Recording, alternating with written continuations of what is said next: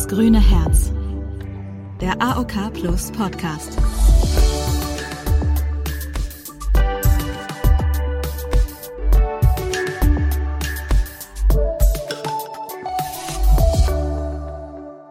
Es ist November. Oder wie man seit 2003 auch sagt, Movember.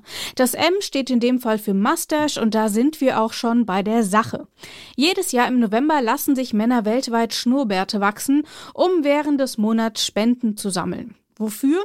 Für Männergesundheit, also zum Beispiel zugunsten der Erforschung und Vorbeugung von Prostatakrebs. Bei Das grüne Herz, dem AOK Plus Podcast, wollen wir uns heute mit der Männergesundheit beschäftigen. In der letzten Folge haben wir schon über Frauengesundheit und eben insbesondere den Brustkrebs gesprochen. Heute soll es also mal um die Männer gehen, die kümmern sich nämlich insgesamt ein bisschen zu wenig um ihre Gesundheit. Sie reden nicht gerne darüber und achten viel zu wenig auf einen gesunden Lifestyle, gehen seltener zu Vorsorgeuntersuchungen und nehmen erste Symptome seltener ernst. Im Geschlechtervergleich bringt ihnen das auch einen klaren Nachteil. Männer sterben durchschnittlich fünf Jahre früher als Frauen.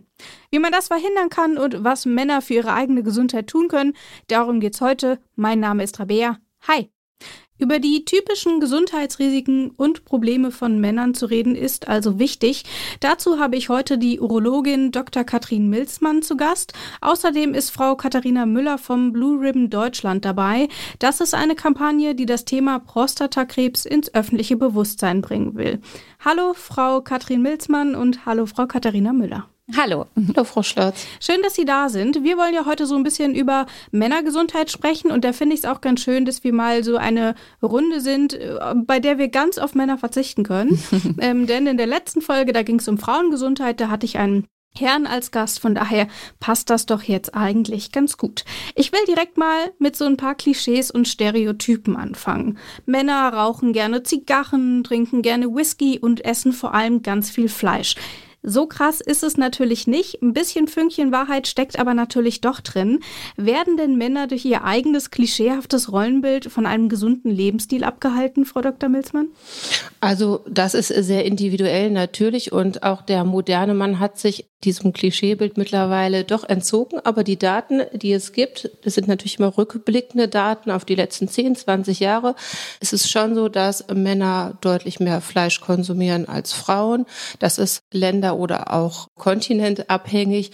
Männer haben in der vergangenen Zeit auch häufiger und stärker geraucht. Auch das ist ein Problem, was aber, wie gesagt, sich in Deutschland zumindest ziemlich angeglichen hat, wahrscheinlich durch eine modernere Ernährungsaufklärung und auch vielleicht eine bessere Aufklärung über sportliche Aktivitäten, so dass das sich alles im Verlauf der Zeit etwas gebessert hat zugunsten des Mannes.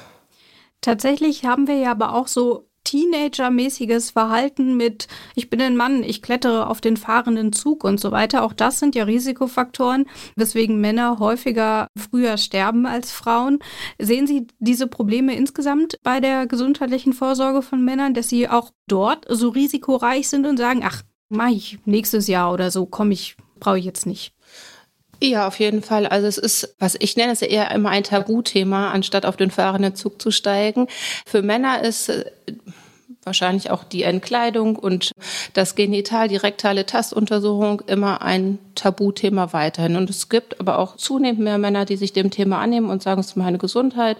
Im Zuge des Älterwerdens kommt dann auch manchmal ein gewisser eine Bewegung dazu, dass man auch ein bisschen Angst bekommt und sagt, das lasse ich mhm. jetzt doch machen. Also wenn die erste Hürde erstmal gefallen ist, funktioniert das eigentlich ganz gut. Aber da sind wir Ärztinnen und Ärzte und auch andere Behörden oder die Blue Ribbon Aktion natürlich auch in der Pflicht, Aufklärung zu leisten, dass es erstens gar nicht so eine große Hürde ist, also schon gar nicht ein fahrender Zug, sondern dass es etwas sehr Normales ist.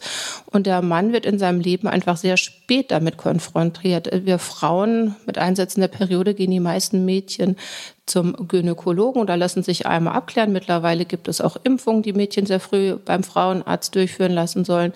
Das Thema Genital und Untersuchung kommt viel, viel früher und dann auch mit der Schwangerschaft, Geburt ist das ein sehr normaleres Thema als beim Mann.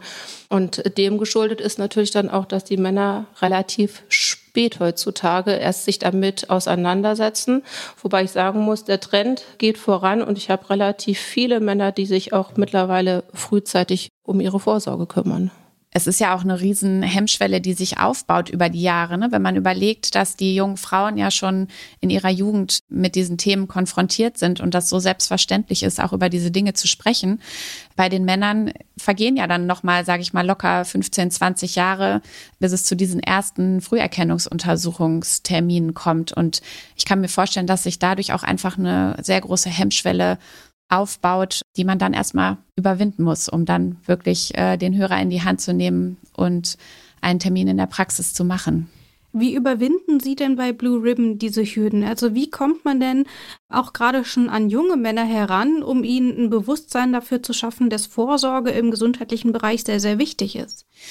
Ähm, ja, wir versuchen auf jeden Fall Vorbilder zu schaffen und unsere Kampagne auch darauf auszurichten, dass diese Vorbilder letzten Endes als Zugpferde fungieren. Also zum einen hat ja auch Frau Dr. Milzmann schon gesagt, es gibt den moderneren Mann, der ist auch gerne fit, der lebt auch gerne gesund, der nimmt gerne am Familienleben teil. Und diese Männergruppe, und das ist auch mittlerweile eine große Männergruppe, ist da auf jeden Fall Zugpferd, um solche Gesundheitsthemen auch voranzubringen.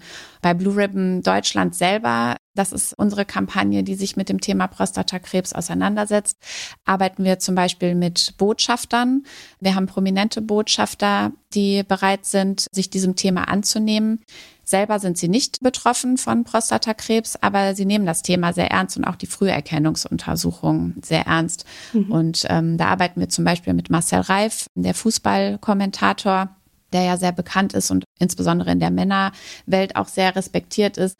Oder Hugo Egon Balder, auch, sage ich mal, so eine Type, die da durchaus gut Vorbild sein kann, weil es sind sehr starke Männer. Und wenn man mit denen natürlich vorangehen kann, dann glauben wir auch daran, dass man da auch die große restliche Männerwelt in Bewegung setzen kann. Aber das ist auch nur ein Bestandteil der Kampagne. Um zu wissen, warum Vorsorge wichtig ist, muss man ja auch wissen, wofür kann ich eigentlich überhaupt zur Vorsorge gehen. Da ist natürlich ganz vorne mit dabei der Prostatakrebs. Da können sich Männer dann untersuchen. Aber was sind denn die Frühsymptome von Prostatakrebs? Also kann ich irgendwie merken, hm, irgendwas ist schief, jetzt gehe ich vielleicht doch mal zum Arzt? Weil bei Männern, die spielen sowas ja auch gerne runter. Auch hier wieder ein Klischee. Was sind denn die ersten Symptome bei Prostatakrebs? Also wenn wir über Vorsorge sprechen, dann muss man einmal ganz stark differenzieren über Vorsorge und erste Symptome von möglichen Erkrankungen, weil mhm. so weit soll es ja eigentlich nicht kommen. Dafür ist die Vorsorge da. Also eigentlich die Vorsorge, man soll immer aus vollster Gesundheit sich regelmäßig untersuchen lassen. Einmal im Jahr zum Beispiel.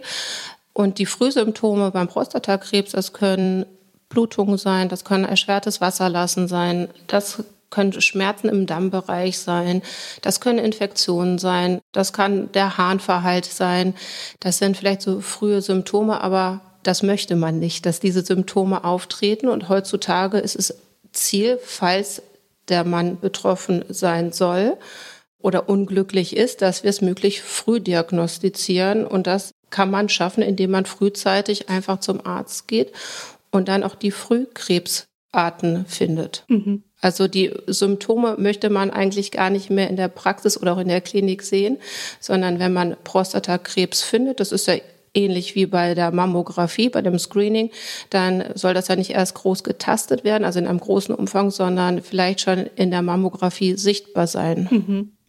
Und wenn wir uns jetzt anschauen, also es gibt ja mehrere männerspezifische Leiden. Den Prostatakrebs haben wir schon genannt, aber ja zum Beispiel auch den Hodenkrebs oder eben auch Erektionsstörungen. Frau Müller, sehen Sie dort denn irgendwelche Unterschiede, wo Männer eher bereit sind, zur Vorsorge zu gehen? Ich kann mir vorstellen, bei Erektionsstörungen geht man vielleicht lieber noch mal hin und lässt das reparieren, sage ich mal, als zu einer routinemäßigen Vorsorgeuntersuchung für Prostatakrebs, die ja auch mitunter sehr unangenehm sein kann. Sehen Sie dort Unterschiede? Der Druck ist, nehme ich an, wahrscheinlich einfach größer, wenn es um Erektionsstörungen geht. Aber wie Frau Dr. Milzmann auch schon gesagt hat, idealerweise sollte man ja zu den Früherkennungsuntersuchungen für Krebs eigentlich gehen, bevor es weh tut oder bevor mhm. ähm, eine Blutung vorhanden ist. Also letzten Endes ist wahrscheinlich da auch die Problematik, denn sehr oft gehen die Männer Frauen sicherlich auch, aber in dem Fall die Männer vielleicht auch einfach erst in die Arztpraxen, wenn eben irgendetwas wehtut oder irgendwas sie beängstigt. Und bei einer Erektionsstörung ist nun mal das Symptom vorher da. Mhm. Ne? Also ich könnte mir vorstellen, dass aus dem Grunde das in dem Fall vielleicht ja eher ein Grund ist für den Mann, zur Ärztin oder zum Arzt zu gehen. Aber vielleicht hat Frau Dr. Milzmann da auch noch Erfahrungswerte aus ihrer Praxis. Also ich muss sagen, die Erektionsstörung ist schon äh, der Gang zum Termin, also dass man einmal drüber reden möchte und natürlich auch ähm, eine Beratung und Hilfe äh, bekommen möchte. Wobei ich überwiegend in der Praxis doch eher die Krebsvorsorge bei den Männern feststelle. Also es ist eine deutlichere, häufigere oder häufigerer Grund, sich einen Termin in der Praxis zu machen. Das kommt natürlich auch daher, weil das Wort Krebs irgendwann auch einfach Angst macht. Also ich glaube, Angst ist häufig ein treibenderer Faktor als vielleicht manchmal das Versagen vor der Partnerin. Das ist auch eine gewisse Angst. Aber wenn mhm. in so einem Bekanntenkreis jemand mit Hodenkrebs, Prostatakrebs oder auch im Familienkreis, das ist häufig so ein, naja, der, auch der erste Gang, ich lasse mich auch mal untersuchen, wenn es so ein bisschen in die Nähe rutscht. Und Erektionsstörung ist so in der Partnerschaft, ist schon mal gut, wenn man es in der Partnerschaft besprechen kann, aber das wird ja nicht so breit besprochen. Also weder in der Familie noch in einem Verwandtenkreis mhm. oder selten unter Freunden. Das macht der Mann häufig erstmal mit sich aus. Manchmal wird es auch gar nicht so mit der Partnerin besprochen und dementsprechend fällt der Gang zum Arzt da auch ein bisschen weiter, ähm, naja, schwer nach hinten. Also das äh, ist ein bisschen mehr noch das stärkere Tabuthema als mhm. Prostatakrebs oder Vorsorge. Wie kann man denn noch gegen den Prostatakrebs vorsorgen? Ist dort die Untersuchung bei Ihnen in der Praxis die einzige Möglichkeit oder kann ich auch fernab meines Arztbesuches was gegen Prostatakrebs tun, damit ich gar nicht erst Vorkrebsstufen habe oder letzten Endes vielleicht auch den Krebs? Naja, beim Prostatakrebs, es gibt natürlich Risikofaktoren wie bei allen Krebsarten. Das ist der ungesunde Lebensstil, Alkoholkonsum, Nikotin. Aber in der überwiegenden Häufung ist es natürlich auch, sind es spontane Fälle oder vererbbare Fälle. Also mhm. wir haben jetzt nicht so wie vielleicht Schilddrüsenkrebs wird auch durch Strahlung ausgelöst. Beim Prostatakrebs ist es mehr eine hormonabhängige Entwicklung, sodass man als Mann, ich sag mal, neben den allgemeinen guttunenden, gesundheitsdienlichen Faktoren im Leben einfach nur regelmäßig zur Vorsorge gehen sollte. Mhm. Frau Müller. Ähm, ja, ich hätte auf jeden Fall gesagt, klar, gesunde Ernährung, viel Bewegung. Ich glaube, wichtig ist auch dabei den Genuss nicht zu verlieren. Also ich glaube, ein glücklicher Mensch ist auch immer ein bisschen ein gesünderer Mensch. Und ich finde auch den technischen Aspekt ganz gut als einen Tipp zu sagen, wir haben doch alle elektronische Kalender, in denen wir uns regelmäßig auftretende Ereignisse eintragen können, sei es jetzt die jährliche Untersuchung, sei es ein Geburtstag oder sonst irgendwas. Und wenn man da einfach diese Technik nutzt, sich Reminder setzt, dann ist ja schon mal so ein kleiner Schritt getan, um zumindest schon mal nicht zu vergessen, sich Termine zu machen. Ob man dann die Angst natürlich dadurch auch reduziert, das ist was anderes, aber ich glaube, das fände ich, wenn man das einfach nur als Tipp rausgibt, auch gar nicht so verkehrt. Es gibt ja auch so ein Vorurteil, man soll sich nicht den Laptop auf den Schoß stellen als Mann. Das könnte die Hoden angreifen und dort für Krebs sorgen. Ich nehme an, das ist ein Mythos. Können Sie das vielleicht auch noch kurz aufräumen? Mm, also ich glaube, es ganz widerlegt ist es nicht. Also der Laptop ist so das eine und die ersten Mobiltelefone mit dem starken Strahlungsfeld des Displays war in der Tat so, dass man das messen konnte, dass das Zellschäden macht. Heutzutage ist das alles sehr abgemildert, sodass das äh, nicht mehr der Fall ist. Also der Laptop und auch das Handy spielt jetzt nicht mehr so die Rolle. In den Anfängen war das allerdings so. Das sind schon auch äh, Kriterien. Also ganz aus der Welt ist das ehrlich gesagt noch nicht. Hm, okay, dann müssen wir also noch ein bisschen abwarten, bis es dort dann auch ähm, nochmal weitere Studienergebnisse gibt. Gehen wir jetzt aber mal den Fall an, jemand hat tatsächlich Prostatakrebs. Er ist zwar zur Vorsorge gegangen und da wurde es dann entdeckt und dann muss man irgendwie feststellen, okay, was machen wir jetzt? Was macht denn Blue Ribbon, um vielleicht auch über die Behandlung aufzuklären? Ist das auch ein Thema? Blue Ribbon Deutschland ist überwiegend adressiert an die gesunden Männer mhm. und deren Umfeld. Uns geht es sehr stark darum, dem Thema eine breitere Aufmerksamkeit in der Öffentlichkeit zu geben, um wirklich die Männer zu bewegen, Früherkennungsuntersuchungen wahrzunehmen, gesunden Lebensstil zu wahren, sich zu bewegen und so weiter.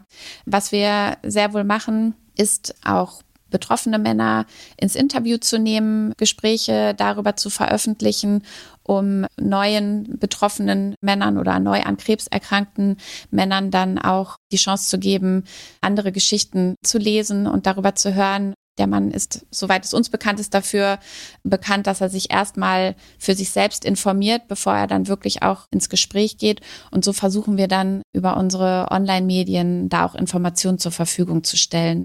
Im Prinzip gibt es bei uns auch die Möglichkeit, sich über unsere Linklisten zu informieren, wo man sich weitere Informationen einholen kann. Aber der an Prostatakrebs erkrankte Mann ist nicht unsere primäre Zielgruppe. Also mhm. unser Fokus liegt auf der Kommunikation beim gesunden Mann. Ich nehme an, aber bei Frau Dr. Milzmann spielt der an Krebs erkrankte Mann dann doch noch mal eine größere Rolle. Wie gut behandelbar ist denn Prostatakrebs? Vielleicht jetzt erstmal, wenn man es tatsächlich bei einer Vorsorgeuntersuchung frühzeitig erkennt. Also man muss heutzutage unterscheiden. Auch das ist wieder ein sehr individuelles Konzept. Mhm. Der Mann, ich sag jetzt einfach mal 70 plus, der hatte meistens ein Prostatakarzinom, was nicht so aggressiv ist. Prostatakarzinome werden auch in ihre Aggressivität eingeteilt und je älter der Mann ist, desto, also meistens langsamer wächst der Krebs. Wenn man ihn natürlich wachsen lässt, wenn man keine Vorsorge macht, wird er auch irgendwann schnell. Aber es ist ein deutlicher Unterschied, mhm. wenn ein Mann mit 75 an Prostatakrebs erkrankt oder mit 47 oder 52. Das ist ich sage zu meinen Patienten immer, das ist wirklich ein ganz anderer Krebs, weil der anders und auch radikaler in seiner Therapieform behandelt werden muss. Es gibt verschiedene Möglichkeiten. Es gibt Operation, Bestrahlung, es gibt medikamentöse Therapien, hormonelle Therapien. Auch dieses Konzept muss man dem Patienten individuell und nach Vorlage der Histologie und der Einteilung der Aggressivität mit dem Patienten besprechen. Und es ist beim Prostatakrebs relativ breit gefächert, wie man therapiert, anhand des Alters, anhand der, man sagt, Komorbiditäten, also welche Erkrankungen der Mann noch mitbringt oder ob er ein ganz gesunder junger Mann ist, gibt es eine Vielzahl an neueren Therapieformen und man muss auch sagen, die Entwicklung und die Wissenschaft von neuen Medikamenten hat in den letzten Jahren unglaublich an Fahrt gewonnen. Also es gibt wirklich Kollegen sagen von mir mal einen ganzen Blumenstrauß, was man an Medikamenten oder was man noch für Therapieformen hat. Das ist, muss man sagen, wirklich ein ganz großes Plus für die betroffenen Männer. Also man kann mit diesem Krebs auch alt werden. Nur man, ich sage immer, man wird mit ihm alt. Es ist jetzt nicht wie bei anderen Krebsarten, Lungenkarzinom, gibt es verschiedene aggressivere Krebsarten. Da hat man es schwer mit dem Krebs zehn Jahre oder länger zu leben, weil mhm. er einfach viel aggressiver ist. Das Prostatakrebs ist halt sehr gut untersucht und man hat mittlerweile sehr, sehr viele Optionen, mit diesem Krebs älter zu werden. Aber ist dann der Prostatakrebs auch tatsächlich eine Krebsart, die vor allem ältere Männer betrifft, oder ist das etwas, was sich eigentlich in allen Altersgruppen zeigt? Also primär sind schon auch ältere Männer betroffen. Jüngere nicht so häufig. Und es gibt bei den Jüngeren dann auch häufig eine Genvariante, die das verursacht. Aber nichtsdestotrotz ist es eher ein Krebs des älteren Mannes. Jetzt kann man definieren, ab wann ist man alt. Ähm, letztendlich ist es von bis und die große Sparte sind vielleicht doch die Herren ab 70 oder 65. Hm. Aber wenn ich das meinen Patienten sage, ich habe 75-Jährige gehen Skifahren, denen geht's gut. Da fühlt man sich natürlich auch gar nicht so angesprochen als älterer Mann. Deswegen würde ich das gar nicht so groß unterscheiden, sondern Krebsvorsorge ist Krebsvorsorge und jeder sollte sich darum kümmern und auch sich selber zuliebe das durchführen. Dann gehen wir mal weg vom Prostatakrebs, sondern schauen uns eben ein anderes Männerleiden an, das wir vorhin schon kurz angesprochen haben, nämlich die Erektionsstörungen. Die kommen nämlich gar nicht so selten vor. Zwischen dem 20. und 80. Lebensjahr ist jeder fünfte Mann davon betroffen. Was sind denn die Ursachen für Erektionsstörungen? Also, das ist ja, gibt's ja körperliche und psychische. Was sind denn so die häufigsten, Frau Dr. Milzmann? Eine häufige ist natürlich die Umwandlung des Testosteron in ein anderes Molekül und das dockt dann nicht mehr da so an, wie es mal angedockt hat und der Mann erfährt eine Hormonveränderung, die sich nicht nur auf die Erektion ausübt, sondern auch auf Behaarung, auf Fettverteilung, auf mhm. Muskulatur, auf Knochenstruktur. Das ist etwas, was ja jeden Mann, wenn der älter wird, irgendwann ereilt. Dann gibt es natürlich auch Folgen von dem Lifestyle, wie zum Beispiel Nikotin. Das sind dann häufig die jüngeren Männer, wenn man bedenkt, dass manche Jungs mit 12, 14, 15 anfangen zu rauchen und wenn die dann mit 45 oder 50 in der Sprechstunde sitzen und über Erektionsstörungen berichten, dann ist es natürlich so, dass die Tabakabbauprodukte oder auch äh, Nikotin nicht nur an den großen Gefäßen etwas machen, sondern auch an den kleinen Gefäßen. Mhm. Und das sind die kleinen Gefäße in den Schwellkörpern. Und das ist dann natürlich schlecht umkehrbar, wenn man seit 20, 30 Jahren raucht. Also das ist auch eine Folge. Diabetes ist auch ein Risiko. Hypertonus, also der Bluthochdruck ist ein Risiko. Mhm. Das sind so die, die häufigsten Ursachen. Hinzu kommt ja auch, wenn man einmal eine körperliche Ursache hatte, kommt ja dann häufig noch die Psyche um die Ecke und macht dann auch weiterhin Probleme, weil man sich selber Druck aufbaut und so weiter. Frau Müller, wie gehen Sie denn damit um oder wie gehen denn die Männer, mit denen Sie in Kontakt stehen, damit um, mit dieser psychischen Belastung, wenn man eben an einer Erektionsstörung oder vielleicht auch an anderen männerspezifischen Krankheiten leidet? Also Männer gelten häufig als man macht immer so Witze über die Männergrippe und ähm, Männer geben ungern zu, wenn sie krank sind und so. Also welche Rolle spielt denn die Psyche dann dabei und vielleicht auch der Druck von innen, den man sich selber macht und von außen? Da sind wir wieder ein bisschen bei der Eingangsfrage und den Klischees wahrscheinlich angekommen, denn es ist ja glaube ich schon so, dass es, ich sag mal so, das übergeordnete Rollenbild ist ja schon oft noch so ein bisschen der stärkere Mann, der Aufpasser, Familienoberhaupt. Ich weiß, wir wollen das alle nicht hören, aber es ist ja doch auch immer wieder noch so, obwohl es auch die Emanzipation schon sehr weit geschafft hat. Aber am Ziel sind wir da ja noch nicht so ganz. Ähm, mhm. Ich glaube, dass solche Dinge, die zunächst mal eigentlich eine Schwäche bedeuten für den Mann, dass es erstmal sehr schwierig ist, damit umzugehen und sich damit auseinanderzusetzen. Wir haben aber auch sehr stark die Erfahrung gemacht, wenn sich die Männer dann anfangen, mit den Themen auseinanderzusetzen, dann machen sie das in der Regel auch gut. Wir beobachten das sehr stark in den sozialen Medien, dass sich da Männer immer mehr oder vermehrt nun auch mit ihren Erkrankungen zeigen, dass sie sich dafür stark machen und dafür eintreten, eben auch anderen Männern die Möglichkeit zu geben, da leichter mit umzugehen, als es ihnen selber dann vielleicht in dem Moment oder in der Situation ergangen ist. Und das ist eine sehr positive Bewegung, die wir feststellen. Ist noch nicht sehr groß. Also die Frauen sind da noch deutlich, mhm. äh, deutlich weiter. Da ist noch ein bisschen Luft nach oben. Aber es kommt jetzt langsam. Also wir haben da ganz gute Hoffnung, dass da auch die Männer demnächst mehr Vorbild sein können und noch stärker voranschreiten. Wenn Sie einem jungen Mann Ihr bestes Argument liefern müssten dafür, für die Gesundheit vorzusorgen, sich untersuchen zu lassen, die Angebote der Krankenkasse wahrzunehmen und so weiter. Welches wäre das, Frau Müller? Also, das Leben ist so facettenreich, es ist so schön und es gibt so viel zu erleben.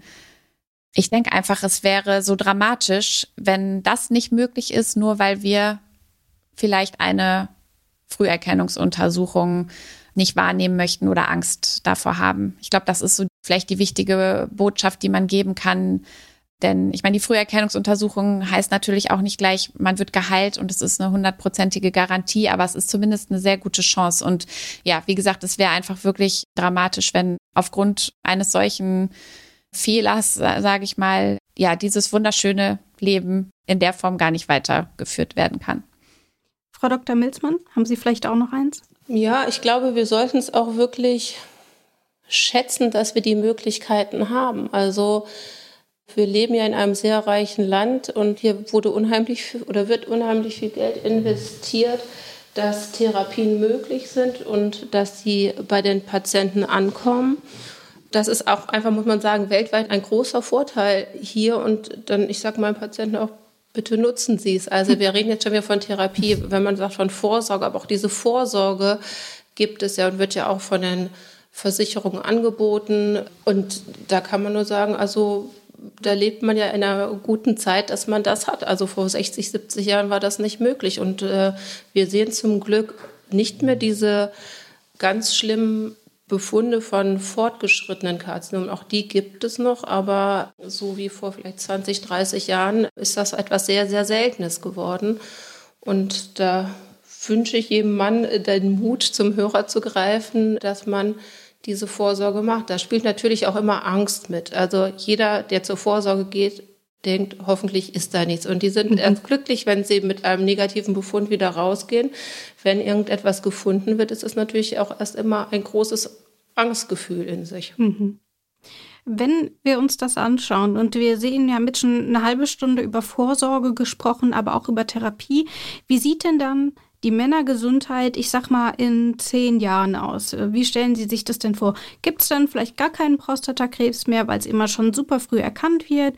Oder wie ist denn dort Ihr Szenario? Also ich denke, Krebs wird es auch in den nächsten 20, 30, 40 Jahren geben, weil das einfach ein Basismodell unserer Zelle ist, wenn irgendetwas nicht so funktioniert durch Reparaturgene, die auf einmal nicht mehr funktionieren oder mhm. wodurch auch der Schaden entsteht, wird es das immer geben. Aber es kann natürlich sein, dass man irgendwann sagt, wir brauchen vielleicht auch gar nicht mehr diese ganzen Untersuchungen, dass man anhand nur von Bluttests oder durch Genanalysen Risikoeinschätzungen machen kann oder den Krebs viel, viel früher schon detektieren kann, vielleicht irgendwann auch ohne Biopsien, also dass man keine Gewebeentnahme mehr durchführen muss. Das sind jetzt natürlich echte Zukunftsgeschwinste. Da mhm. sind wir noch weit, weit weg von. Aber die Idee ist natürlich schon da, dass man immer weniger invasiv wird. Mhm. Vielleicht kann man irgendwann Zellen auch so stabilisieren, dass sie nicht mehr entarten. Das kann ich mir jetzt gerade nicht vorstellen. Das liegt also auf jeden Fall noch in etwas weiterer Ferne. Frau Müller, auch an Sie die Frage, gibt es Blue Ribbon in zehn Jahren noch oder sind Sie optimistisch, dass man sie vielleicht gar nicht mehr braucht, weil alle jungen Männer plötzlich zur Vorsorge gehen? Das wäre schön. Wenn das so wäre, dann wäre ich froh, meine Arbeit ad acta legen zu dürfen. Ich gucke nach Brasilien im Moment jetzt im November. Ich habe letztens Prostata als Hashtag gesucht und ganz Brasilien redet von, ich glaube, Novembro Azul. Ich kann kein Portugiesisch, aber das ganze Internet in Brasilien ist blau gefärbt. Da wird so viel Aufmerksamkeit ähm, mhm. für dieses Thema geschaffen. Und ich sag mal, also wenn wir so weit kommen in den nächsten, vielleicht sogar schon fünf Jahren, dass wir dieses Thema hier so bekannt machen und die Männer und die ganze, ja, ganz Deutschland quasi dazu bekommen, so intensiv sich mit diesem Thema auseinanderzusetzen. Vielleicht sogar nicht nur im November, sondern eben ganzjährig. Das wäre für uns ein Riesenerfolg, ein großer Schritt. Und wenn es einfach ein alltäglicheres Thema wird, was nicht so tabuisiert ist, das wäre, glaube ich, schon unheimlich gut. Und somit kann dann eben auch die Früherkennung ja ihre Arbeit tun, sozusagen. Ich fasse also unser Gespräch nochmal zusammen. Männer, geht zur Vorsorge. Das haben uns erzählt Dr. Katrin Milzmann und auch Katharina Müller von der Blue Ribbon Deutschland. Vielen Dank fürs Gespräch. Ganz lieben Dank. Danke auch. Es ist also unfassbar wichtig, dass auch Männer zur Vorsorge gehen. Aber was bedeutet das eigentlich? Wann können sie denn eigentlich für was zur Vorsorge? Die AOK Plus übernimmt natürlich die Kosten und es gibt Vorsorgeleistungen speziell für Männer. Bei Prostatakrebs ist es so, dass Männer ab 45 Jahren jährlich Anspruch haben, dass sie abgetastet werden, zum einen bei den äußeren Geschlechtsorganen, allerdings auch bei Tastuntersuchungen der Prostata vom Enddarm aus. Ich weiß, das ist unangenehm, aber wir haben eben gehört, es ist super wichtig. Außerdem gibt es das Abtasten der regionalen Lymphknoten an der Leiste, denn auch dort kann sich ja immer wieder ein kleiner Tumor verstecken. Das ist also das Prostatakrebs, ich sag mal, Pack. Das könnt ihr machen, um eure Prostata zu schützen. Dann gibt es natürlich auch noch die Dickdarmspiegelung. Die ist für Männer ab 50 Jahren drin. Und insgesamt gibt es zwei Dickdarmspiegelungen. Also verballert sie nicht alle auf einmal, sondern teilt sie euch ein bisschen auf. Man will ja auch viel davon haben, ne? Also Dickdarmspiegelung will man ja nicht schon mit Anfang 50 nie mehr machen müssen. Also aufsparen. Außerdem gibt es natürlich noch die Hautkrebsvorsorge. Die ist zwar nicht zwangsläufig männerspezifisch, allerdings sind eben Männer, gerade wenn sie in handwerklichen Berufen arbeiten und viel der Sonne ausgesetzt sind, auch nochmal besonders gefährdet. Die Hautkrebsvorsorge könnt ihr schon ab 14 Jahren machen und das alle zwei Jahre.